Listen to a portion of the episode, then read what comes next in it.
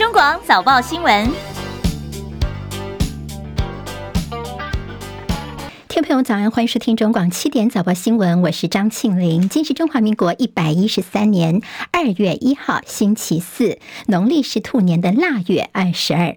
好，新闻开始来关心天气状况。好天气还有一天的时间，今天天气大致稳定，不过明天北台湾来说就要有点变天了。我们连线中央气象署的陈佩安预报员来告诉我们最新的天气变化。预报员早安，主持人早，听众朋友们大家早。目前在台南以北沿海以及马祖持续有局部雾或低云影响能见度，要提醒大家行车用路要注意安全，交通往返也要留意相关的资讯。预计在太阳呃出来之后，这样的低云或雾影响的状况会稍稍的缓解，但是到了今天入夜之后，还是有可能会持续受到局部雾或低云。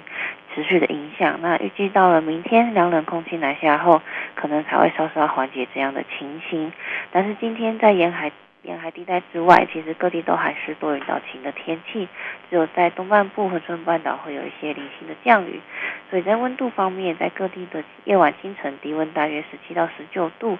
今天白天台湾各地高温普遍可以达到二十六到二十九度。台南以北的沿海可能因为地云偏多的关系，只有二十到二十三度，但是在南部的近山区则可以来到三十度以上的高温，所以日夜温差是比较偏大的，早出晚归也要留意温度的变化。以上资料由中央气象署提供。好，谢谢气象署的陈佩安预报员的提醒。刚刚佩安也特别提醒大家，浓雾特报啊，因为在西半部金门、马祖有局部或低云影响能见度，像是在今天清晨，基隆、新北、台南跟马祖出现能见度不足两百公尺的现象。好，那么其昨天下午在桃园机场出现了大雾的情形，包括像有长荣、东方航空还有乐桃三架次，本来是要降落在桃园机场，结果因为雾太大了，所以呢重飞。那么旅客们在飞机上面也感受到了这个降幅的剧烈变化，有点被惊吓到。像有些机师就觉得平流雾通常是在二三月份会比较容易见到，在一月底就出现浓雾的情况，的确是比较少见的。好，今天还是有浓雾特报，请特别留意。今天清晨收盘的美国股市，要看到联准会呢，他们今天凌晨再次宣布利率的按兵不动。好，这其实是符合大家的预期的。不过联准会的主席鲍尔呢，他的谈话有点比较放鹰哦，老鹰的鹰，因为觉得联准会不太可能在三月份就降息。好，这个消息出来之后，美股今天是急杀尾盘。今天台积电 ADR 跌了百分之二点六七，收盘行情道琼间跌三百一十七点，跌幅百分之零点八二，收在三万。八千一百五十点，纳斯克指数跌三百四十五点，跌幅有百分之二点二三，收在一万五千一百六十四点。史坦普牌指数跌七十九点，跌幅百分之一点六一，收四千八百四十五点。费城半导体跌五十九点，跌幅百分之一点三七，收在四千两百六十点。联准会主席鲍尔他说，联准会不太可能在三月份就降息。不过，大家也观察到，联准会的声明当中似乎也删除了暗示仍存在紧缩倾向的这个文字啊。他们删除了额外政策紧缩这样的一个词句。在联准会的声明当中是透露，他们会仔细评估接下来的经济数据不断变化的前景跟风险之间的平衡关系。对于通膨持续迈向百分之二的目标，在更有信心之前呢，是不太适合降息的。好，今天看到美国的公债殖利率上下波动，指标十年期公债殖利率跌到百分之三点九。好，在欧洲主要股市方面，要等待联准会公布的利率哦，所以今天在欧洲主要股市是收黑的。英国股市跌三十五点，德国股市跌六十八点，法国股市跌二十点。好，在油价部分，红海跟周边的船只遇袭的消息传出，国际油价在今天倒是下跌的，但是以纽约油价来说，在去年九月以来到看到了一月份的表现是首度上涨的。纽约商品交易所西德州中级原油三月份的交割价间跌了一点九七美元，来到每桶七十五点八五美元。不在一月份呢，他们的油价平均是上涨了将近百分之六。好，这是在国际油价方面的最新消息。欢迎回到中广七点早报新闻，我是张庆玲。好，从今天开始呢，庆玲在过年前陪伴大家五个上班日，在今天的早报新闻为大家提供最新的消息。我们在 YouTube 上面直播，现在就已经在进行喽。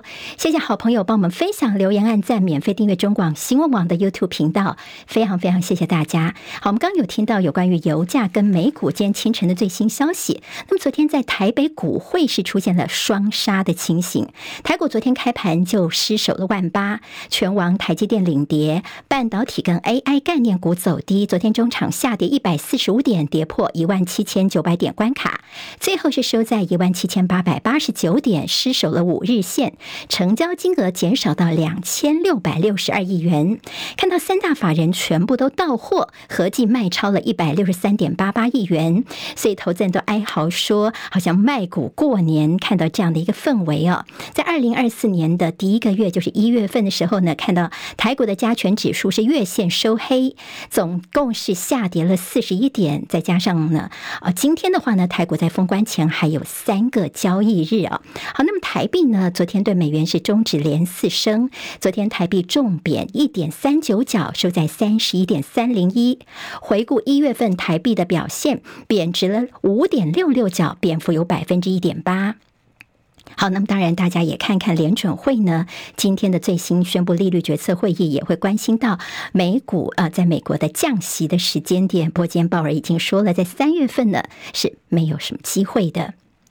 昨天，主计总处公布了去年第四季的经济成长概估是百分之五点一二，低于预期，拖累了去年二零二三年全年的经济成长率的概估值降到了百分之一点四零，比十一月份的时候预测减少零点零二个百分点。这个数字是写下了十四年来的新低纪录，投资动能疲弱是重要的关键。证交所所公布的一百一十一年的董监事平均的酬劳哦，也揭露了公司年度税后亏损，但是每位董监事的酬劳却增加的公司，也就是市场上所谓的“肥猫”。根据证交所所公告，有六十五家上市企业去年营运虽然亏损，但是董事的薪水却是增加了，其中包括有像是华安、台湾虎航跟苹果西达的母公司大影都在榜上。好，那看到了上市公司的董事平均薪资是国巨夺冠哦，是新台币八千七百六十六万多元。台积电排名第二，好的董事的平均薪资是七千四百三十九万多元。第三名是中信金的六千两百四十六万元。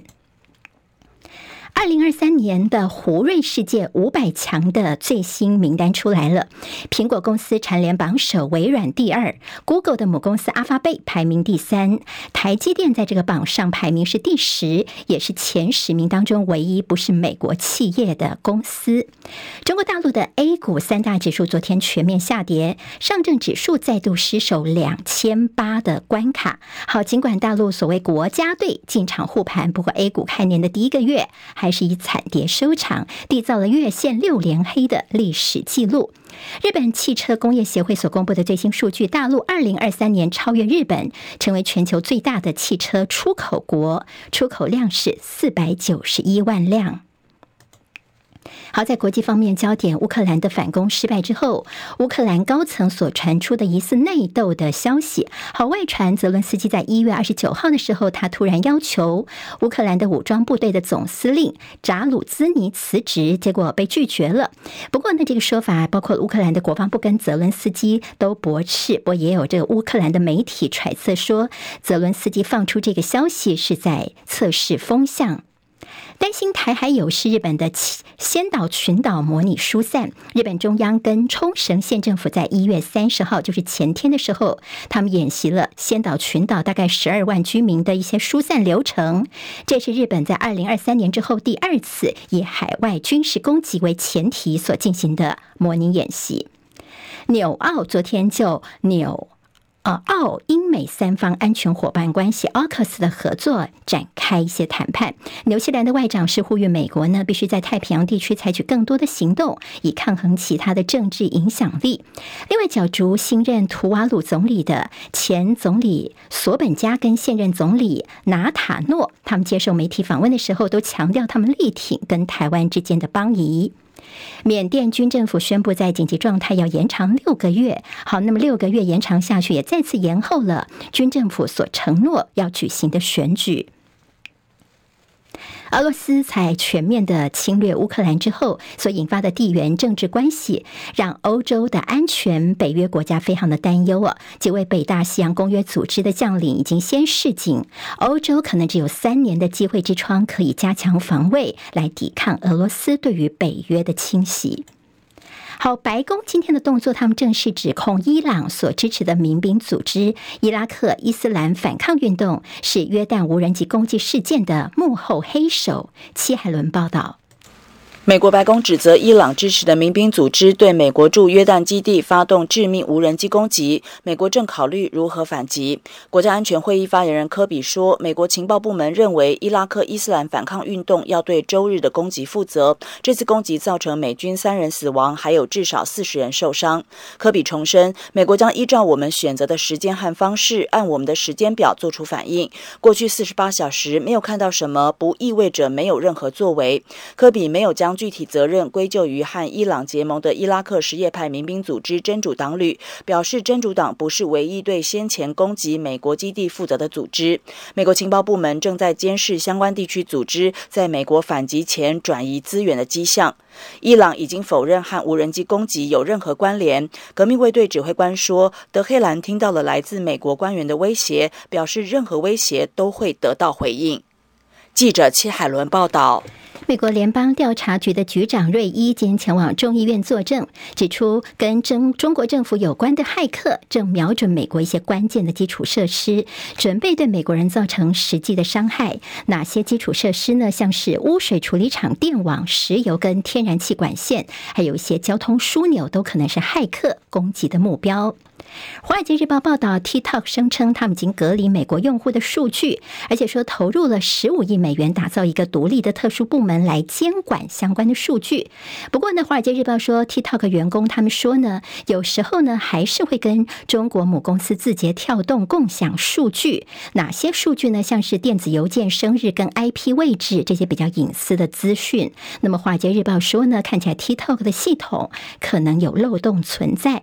好，日本的科技大厂富士通呢，他们现在有个大乌龙，他们所提供的电脑的会计系统出了错误，就造成会计账目呢会短缺。就呢，使用这系统的英国超过七百名的邮局的分经理呢，他们是被控犯下了窃盗或做假账的罪名。搞半天，原来是呢这个会计系统电脑出了问题哦。所以日本富士通也针对这起英国最大规模的冤案来郑重道歉。好，回到国内的政治焦点，今天重头戏在立法院。好，那么在面对蓝绿的所谓的笔试加面试之后呢，民众党昨天还是宣布，他们要推举呢，他们第一次进入立法院，他们的不分区立委黄珊珊来角逐立法院长的宝座。也就是呢，民众党决定第一轮投票投给自己，如果呢第一轮没有能够产生呃国会议长的话呢，那么第二轮投票他们就会退出哦。那么他们这个做法呢，被外界解读是对于韩江佩呢，释出比较明确的讯息。那么国民党到底能不能够顺利当选，就看看国民党自己的造化了。好，那么对于这个第二轮不投票被指按住韩国瑜，昨天民众党团的总召黄国昌呢，他是这么说的：民主进步党持续的在媒体上放话，说我们不投他就是保送韩国瑜沦为小蓝，这种情绪勒索的话，好，我今天正式以总刀的身份回应民主进步党，停止了这种情绪勒索，毫无意义。民主进步党真的如果心中把国家跟人民的利益放在第一的话，他们有一个最正确的选择，就是支持黄珊珊。好，那么呃，民众党主席柯文哲说，今天投票呢，我们民众党也会亮票。那么今天早上先决定，那么今天下午副院长到底要投给谁呢？大家就看看今天早上这院长的投票结果，再来做决定。他们中午还会做讨论呢。好，那么现在在国民党方面呢，昨天有媒体报道说，绿营曾经至少跟四位立委私下接触，而且说呢，有些立委态度暧昧，搞失踪、失联，这让国民党的高层相当的焦虑哦。昨天国民党。主席朱立伦在中常会就呼吁民进党不要用权位勾结来搞烂选举。如果民进党动用司法的压迫、政治利益的交换，或者是权位的勾结来搞烂明天国会议长、副议长的选举，这就是让台湾进入最黑暗的一面。我也讲很清楚，我们国民党会祭出最严格的党纪，绝不容许任何的跑票。好，那么所谓的有四票，现在是不是有可能会跑票这样的传闻呢？但也有媒体人像黄阳明就觉得说，这个消息先透露出来呢，其实也是减压哦，让被绿营可能接触的这些人呢，他们可以有比较光明正大的理由来拒绝被分化。好，那么国民党方面，韩国瑜对于民众党要自推黄珊珊，他的回应是谢谢大家，未来会共同努力。而民进党的立院的这院长候选人游锡堃则说，台湾是民主国家。任何委员做任何决定都尊重。这如果自己不当选的话，会不会辞不分区立委呢？尤喜坤他的回应是说，这假设性的问题他不做答复。好，那么看到了昨天民进党团的总召柯建铭哦，他说：“你看，我看到他们自推黄珊珊，这跟我第一天预测的结果一模模一样样，这很清楚就是保送韩国瑜。”好，那么他的说法来听听看。他们刚刚开始提出了四个条件，事实上。我到今天真相大白，让大家很清楚他在演什么戏。我们可能愚蠢到如如此陪他演戏吗？我们跪求也没有用，很愚蠢的人才会哈，才会在演戏，然后大家都看穿了还在演，那就保送韩国瑜嘛，这很清楚嘛，那就沆瀣一气嘛，共同沉沦嘛，所以他们赢也是输了，还说这个是。我有心去想是递出可能是，你在演这个是，大有可能吗？你你你认为这个院长的皇冠自动会掉到皇冠黄山头上吗？作为一个政党负责人，柯 P 他是必须负全责的。好，耐心的向民众党喊话，第二轮投票应该投给最好的人选。好，现在时间是七点十九分，欢迎回到中广七点早报新闻，我是张庆玲。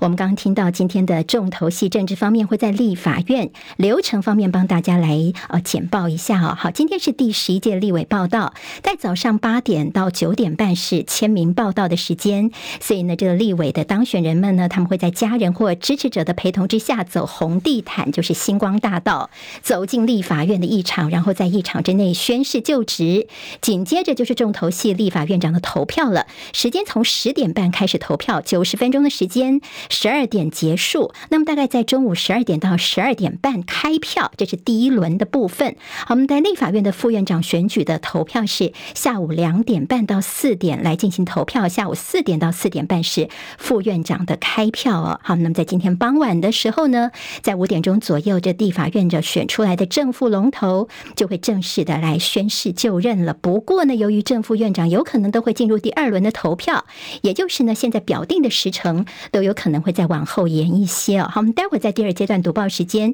也会就今天的立院龙头大战，好，那么一些观察重点来看看报纸今天是怎么分析的。待会再回来。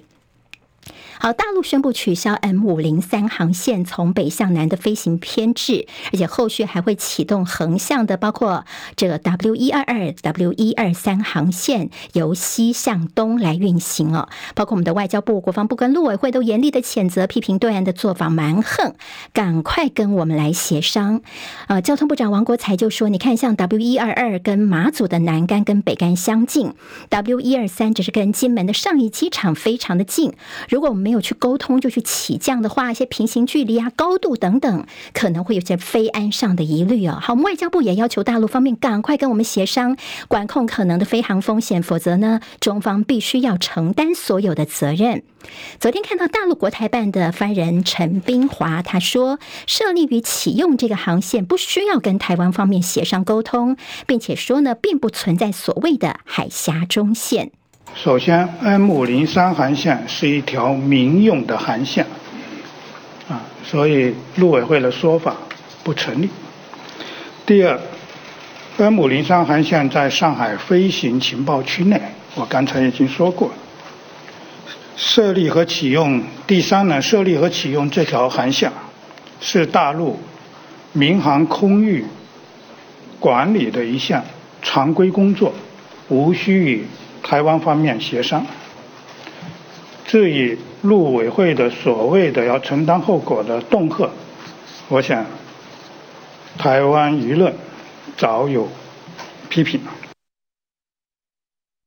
好了，看比较生活方面的消息，继终结蓝线的综合规划之后呢，台中捷运的绿线延伸到大坑跟彰化的可行性研究，在昨天也获得了行政院的核定。台中市长卢秀燕感谢中央回应了中部民众的期盼，而如果下个阶段综合规划经过行政院核定之后呢，大概九年可以完工通车这绿线的延伸部分。彰化县长王惠美也感谢中央，终于听见了彰化人的心声哦。不过呢，还是要留意，像是交通部所核定的有但书，后续的综合规划要等到张东都市计划核定之后，才能够提报给行政院审议。好，在基隆捷运的规划部分，行政院在昨天也核定了基隆捷运建设计划综合规划，总经费六百九十六点八九亿元，预计在民国一百二十二年完工通车。好，那么在这经费当中，中央负担五百一十九亿多元，台北市负担五十七亿多元，新北市负担七十一亿多元，基隆市负担四十七亿多元。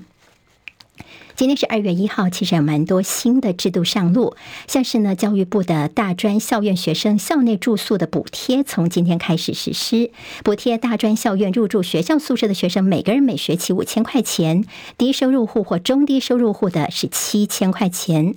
另外，从二月份开始也扩大高中职全免学费的范围。另外，在有关于健保的用药部分，有十一项新药纳入健保给付，其中包括癌症新药用于治疗早期乳癌、晚期或转移性三阴性乳癌等等。还有疾病管制署的公告，从今天开始，我们修正第二类法定传染病猴痘中文名称改变，不能够再叫猴痘了。从今天开始要做做 M 痘，好，字母 M，这个 M 痘就是猴痘的新的名字。农历春节快要到了，在猪肉需求大增，产地毛猪的行情是再度创下了史上同期的新高。李和喜报道。一家欢喜庆团圆的农历新年将到来，也是民间需求猪肉品最畅旺的时节。猪场原本就居高不下的产地毛猪再度飙涨，创下史上的同期新高，每百公斤拍卖价已飙破九千元大关，带动零售猪肉价、加工肉品都在年节前全面上扬。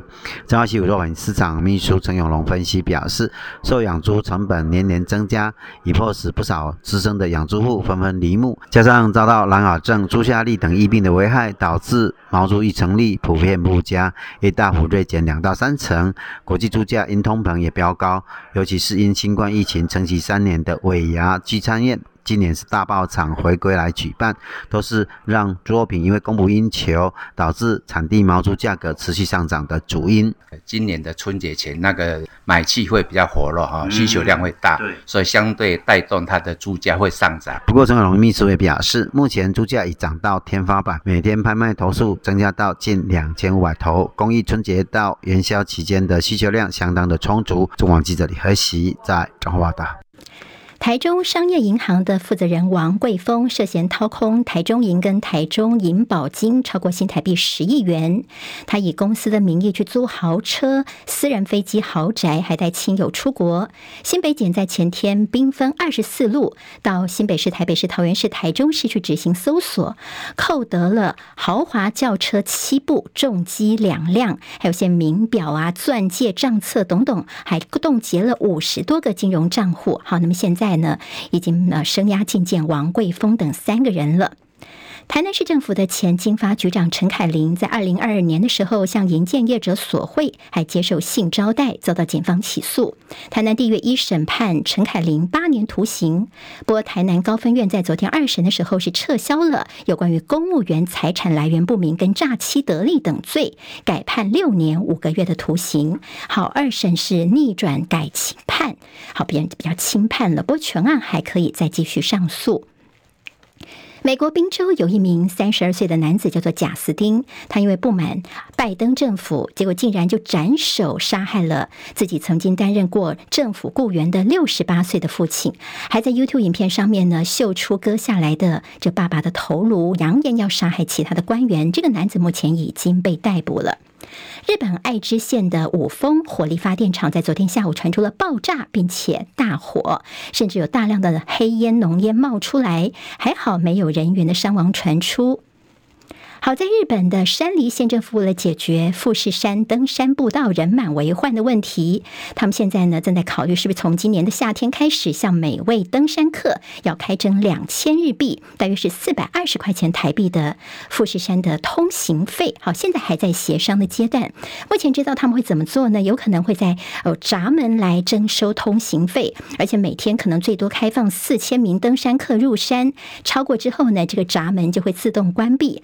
另外。呢闸门也每天的下午四点钟到隔天的凌晨三点钟也会关起来哦，就是防止有人在夜晚的时候来登山。好，现在时间七点二十七分，在广告之后，我们回来第二阶段读报时间，来关心今天台湾的各日报到底有哪些新闻重点。马上回来，不要走开喽！中广早报新闻。好，现在时间七点三十分，进行中广早报新闻，第二阶段的读报时间，快速来看看今天头台湾的报纸的一些重点。好，那么我先帮大家浏览一下今天的日报头版，他们觉得最重要的新闻有哪些挤到了头版里头呢？联合报今天头版头条是国会龙头战白银亮牌，好，民众党推黄珊珊角逐，如果进入第二轮的话呢，国民党的韩国瑜当选立法院长的机会就大了。另外，联合报关心行政院在核定终结延伸还有基捷案，好，基隆捷运综合规划昨天是由行政院核定，从八堵到南港总共十三个站，预计在二零三三年完工通车。另外，终捷的彰化段在选后过关，学者则是担心没有通盘的评估，最后会不会变成是钱坑呢？有这样的担忧。中国时报今天头版头条是黄珊珊要角逐立法院长，而绿白合不合今天会分晓。立院龙头之争，绿营说现在似乎有。有这样的一个声音出来，宁愿票投三三，也不要让韩国瑜来如愿哦。也就是说，如果在第一轮投票的时候呢，民进党把票都支持民众党的黄珊珊的话呢，黄珊珊就会过半了。那么马上他就是成为第一次进入立法院就当院长的这个人。那么韩国瑜呢，可能要到第二轮了。如果说黄珊珊第一轮呢，那么大家没有人出现的话呢，第二轮韩国瑜才有机会。那么会不会看到有绿白合的这个可能性呢？这今天在中国时报的。头条比较做这样的角度来观察。另外，中时头版有白宫说，台海危机是美中的最大风险。引用的是白宫的国安顾问苏利文的话，他说：“台湾在选举期间没有爆发重大的事件，这是因为华府、北京跟台北都设法针对彼此的一些意图，减少沟通的失误跟误解。但是，这不代表这个趋势能够继续的延续下去。他认为，美中最大的风险是台海危机，风险确实是存在，美国必须透过贺阻跟强力外交来做应。”应对。好，另外呢，在头版还看到了旺旺集团昨天的尾牙，那么也上了件中实的头版哦。因为他们的董事长蔡衍明说呢，绿营打破执政八年的魔咒，这意味着台湾人现在是比较信任民进党的。那他也呼吁民进党呢，是时候来开启两岸的大交流了。自由时报今天在头版当中有美国的国安顾问苏利文的祝贺赖萧胜选，并且呛中国，如果继续挑衅的话，将要反制。好，那么特别拿出。来大做的是苏利文说呢，美中关系最大风险是台海爆发危机，也警告中国，如果继续的挑衅的话呢，美国将与盟友跟伙伴密切合作，予以反击。在自由时报头版图文会看到是雄风飞弹车放列突击艇掩护布雷在海军春节整备秀战力的这个照片。另外在自由头版有环球音乐停止授权泰勒斯等大咖歌曲，大概全部都要从 TikTok 当中来撤出了。这个事情是环球音乐跟短影音平台 TikTok 最近针对艺人的词曲创作者的一些报酬的问题呢，他们做了一些全新的协议，结果呢，那个外国媒体就报道说，这协议昨天谈判破裂了，所以环球音乐呢确定要把这个 T 套当中呢来下。调呃，把撤下他们的一些音乐，包括了天后泰勒斯、Ariana 还有艾黛尔这些大咖的音乐呢，全部从 TikTok 上面都要下架了。另外也关心总经费六百九十六亿元，行政院核定基隆捷运的综合规划。在自由时报头版会看到两个社会新闻。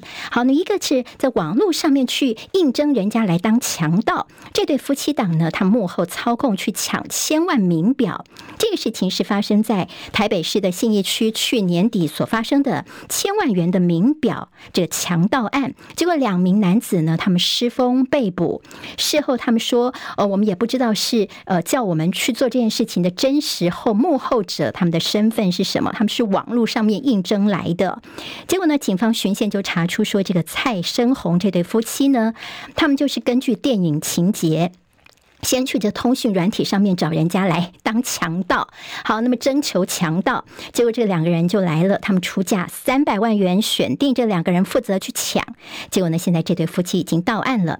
另外一个社会新闻提到是毒枭买通货柜厂的员工来偷剪封条，好，彻夜偷走了里面的二十公斤的大麻，这是一只从泰国申报汽车零组件来入关的四十英尺的货柜，在基隆港的东岸货柜码头，就深夜的时候。后被人家去剪断了铅封条，把夹藏在其中的十大箱重二十多公斤的大麻搬上连接车给载走了。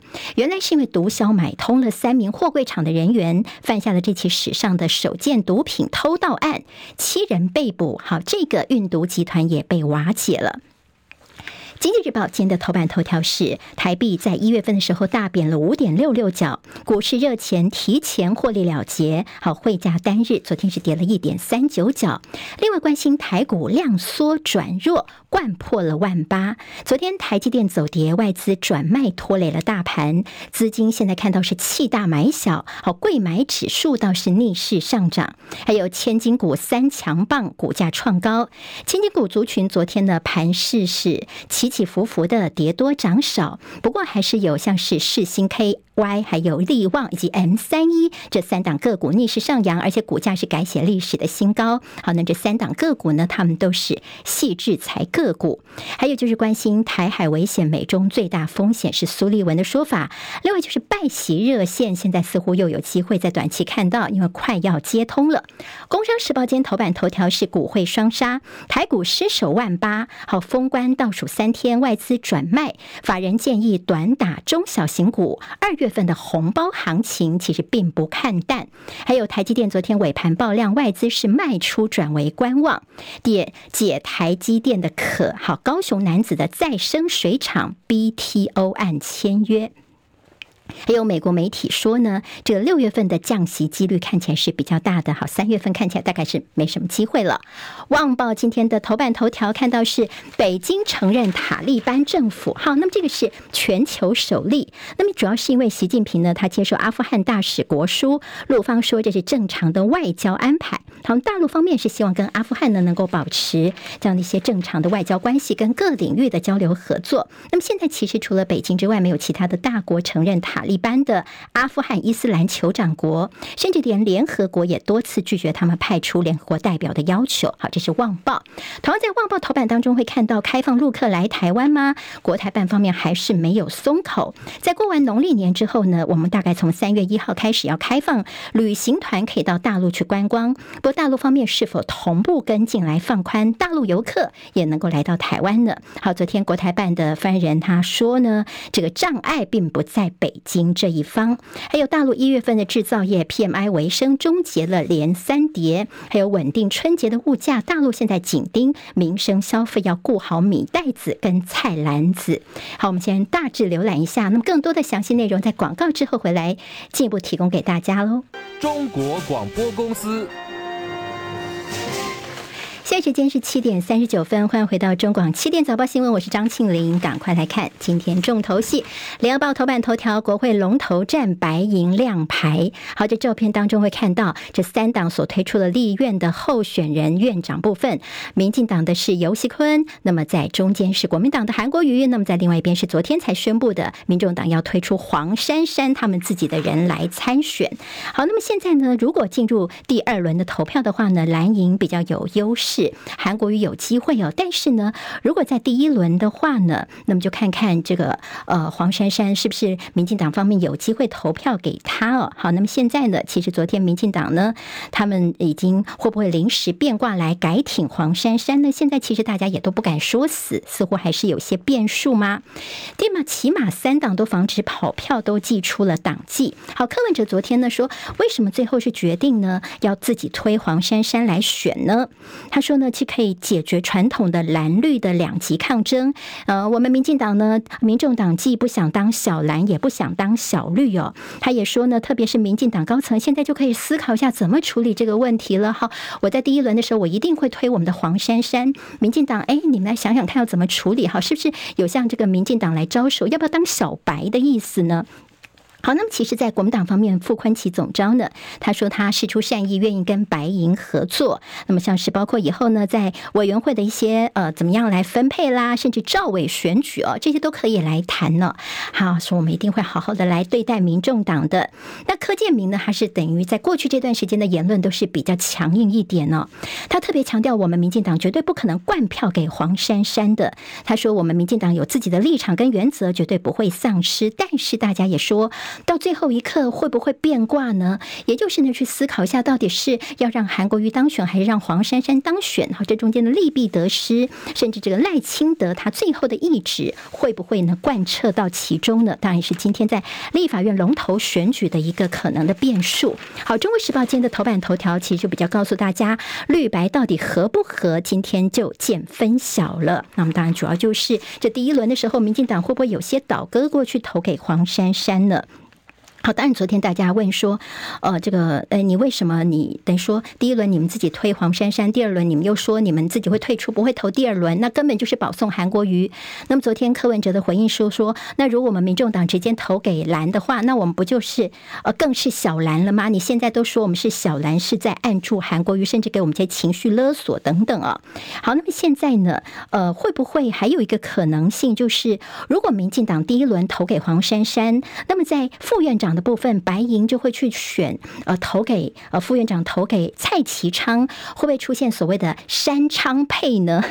山昌配，好，那么有这样的一个可能性吗？当然有一家讨论。好，国民党方面现在要特别留意，因为昨天传出有四位蓝委，现在态度好像是暧昧不明哦。那么昨天呢，也引起了大家的担心，说国民党自己哦，不要现在民众党他们不会去投民进党，他们自己推黄珊珊，结果你自己人跑掉票的话呢，就是自误了。好，那么现在呢，国民党方面也强调说，绝对不能够让呃民进党方面一些政治利益的交换或权位的勾结啊。那么在党纪部分，现在已经是准备好了。今天倒是看到在中国时报有不具名的蓝营立委，其实是不是有点稍微的呃打个预防针呢？就说如果万一啦，万一绿白在立法院的政府龙头这边他们合作的话呢，那么国民党当然就会输掉。但是输掉，其实我们也不要太泄气。怎么说呢？这样你就不需要交两个人。人出去一定要维持立场中立啦，那么民众党就会被打成小绿这样的标签，国民党就可以站稳在野唯一的角色。对国民党来说叫做短多短空长多，所以呢，看来也不是太糟糕。但当然，如果韩国瑜这个韩江配能够当选的话呢，是国民党现在的首要目标啦。好，《中时报》今天谈到说，昨天看到了民众党自己要推黄珊珊了，蓝营是蛮开心的，那么绿营呢，则是不太高兴，甚至有点怒轰的情况。那么柯建铭就说呢，你看，从之前黄国昌提出了四个条件，那么又要叫大家呢来面试等等，现在终于是真相大白了，大家都很清楚他们到底在演什么东西啊。那么现在呢？就说啊，黄国昌的一些说法啊，等于说呢，呃，是情绪勒索。对，说他就说，哎呀，你这个黄国昌的一些伎俩啊，小学生都看得懂啦。现在国王的新衣已经不是国王的新衣了。而另外一位民进党立委林俊宪，他则说，这民众党你八席搞得好像八十席一样，摆出个高高在上的姿态哦。好，那么现在你们自己推黄珊珊，那请问一下黄珊珊，你有没有来拜票呢？有没有到我们的不同的党团来？那拜托大家呢？好，那么其实今天在联合。合报的黑白级的这个新闻分析哦，这标题听起来就不是太好意哦，就说一个党都是戏精演戏的戏。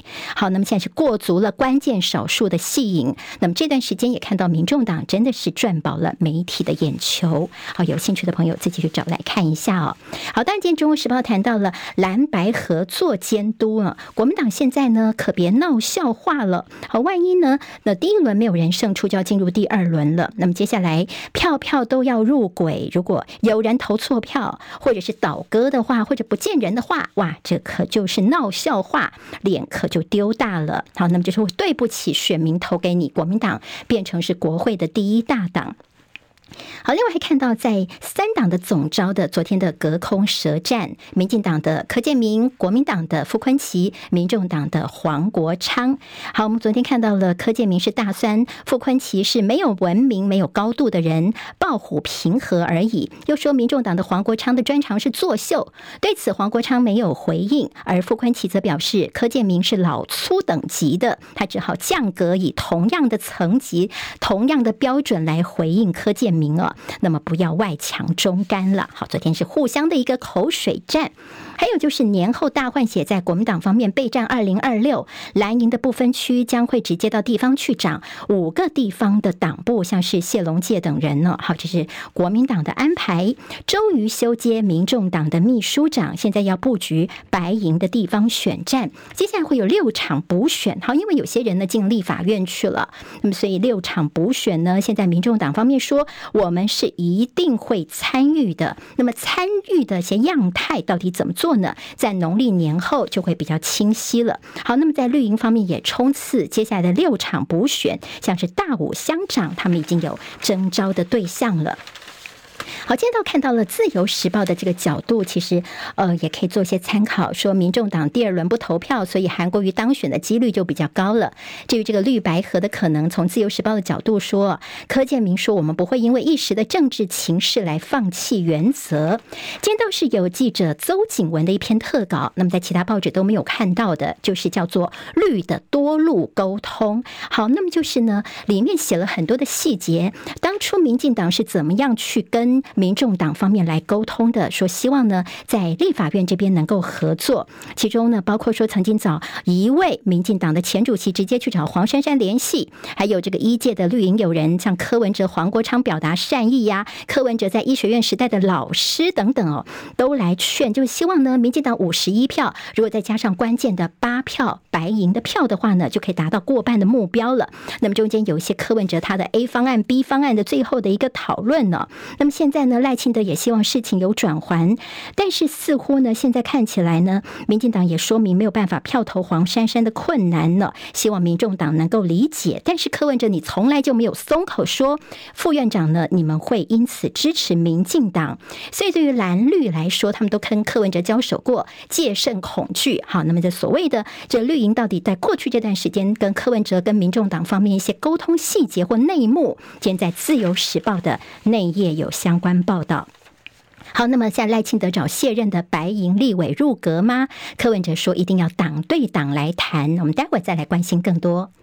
好，时间是七点四十九分，最后阶段的读报时间，赶快来看。好，还是有一点点立法院的呃，接下来在政党方面的观察。哦，现在传出说，民进党可能会找赖香伶跟张张其禄来入阁，机会蛮高的。那么现在呢，毕竟呢，现在三党不过半嘛，所以呢，像 NCC 跟考试院的人选呢，看起来都不会一片绿油油的了。毕竟要尊重一下在野的意见。那么完全执政结束之后，赖清德的功课就是要懂得什么时候要弯腰。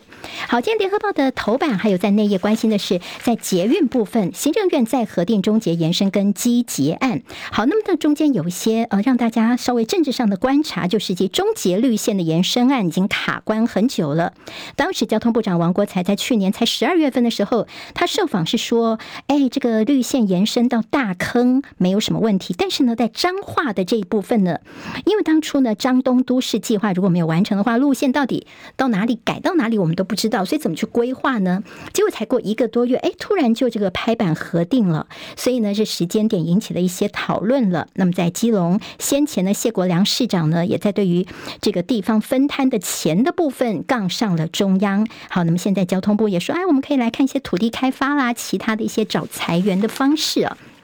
但现在学者比较担心的是，你轨道建设如果欠缺整体规划的话，机捷跟中捷绿线都跟台铁重叠，竞争非常高。好，那路线的这个重叠的情况，土地开发你说可以赚这么多钱，然后有多少利益，好像也有点太过乐观了。甚至在机捷的资产分配，北北基都还没有共识。所以今天联合报说，行政院的昨是昨非今是，好，昨天说不可以，今天又说可以，政治算计。迹等于暴露无遗。所谓的一箭三雕，当然第一个就是赖清德现在是少数总统，那么对于这蓝营的执政县市所释放的善意是一点。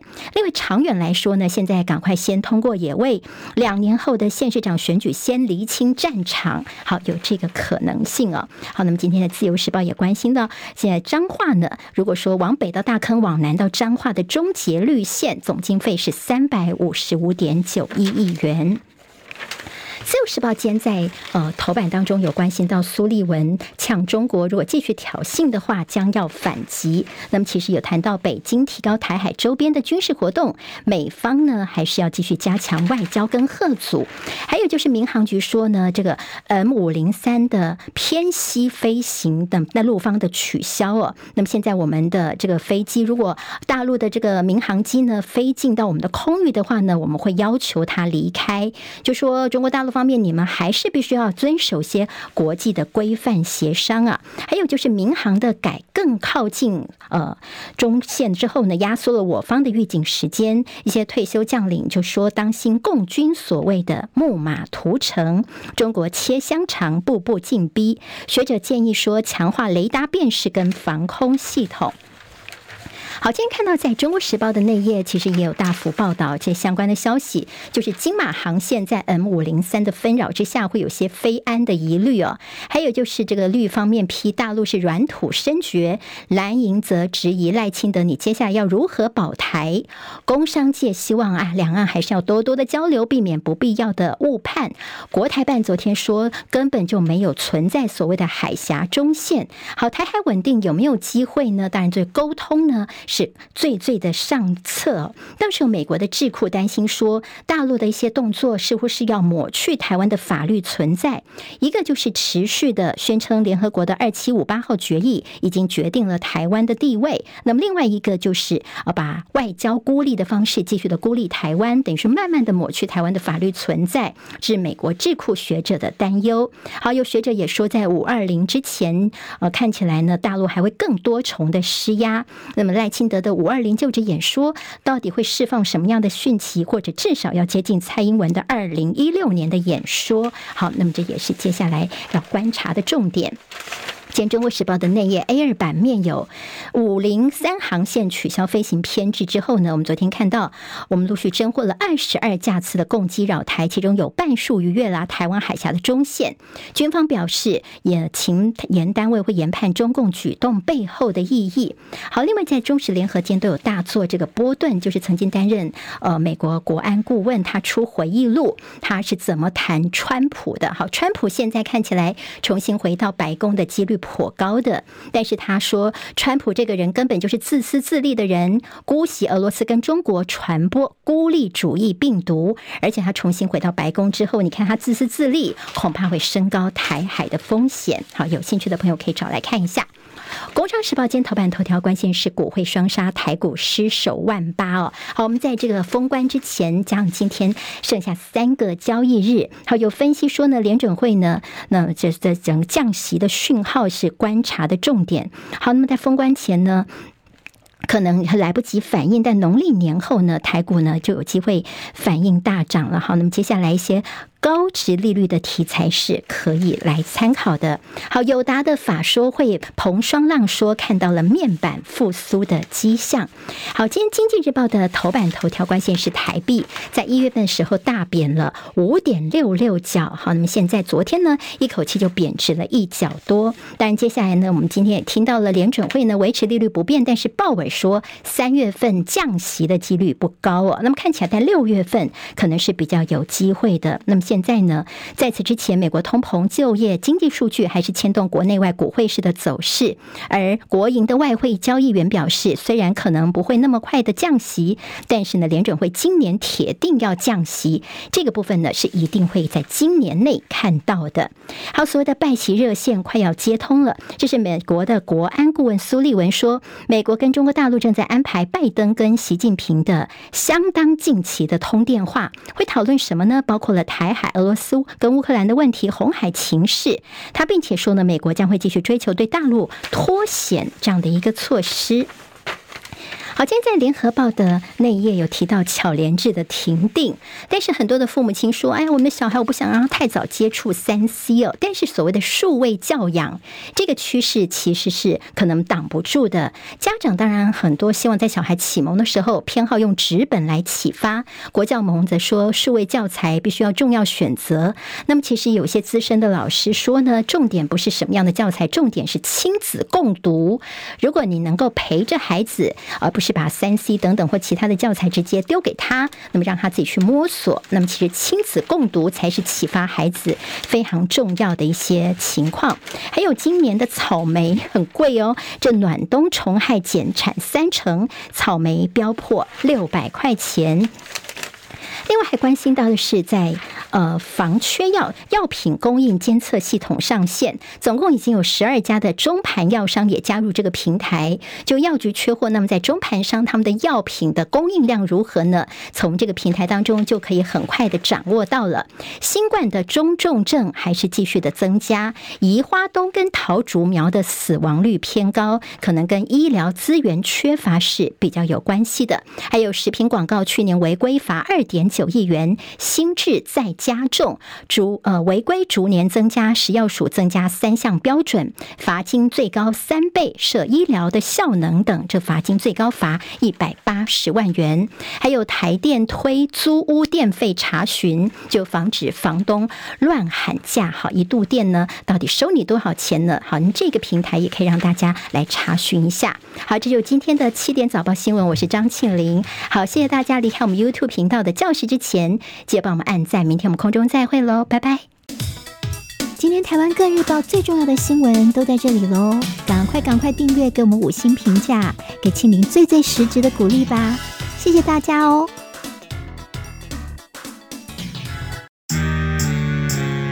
啊，想健康怎么这么难？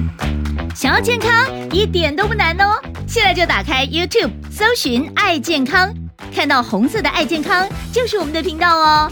马上按下订阅，并且打开小铃铛，就能医疗保健资讯一把抓。想要健康生活，真的一点都不难，还等什么呢？爱健康的你，现在就打开 YouTube 订阅“爱健康”。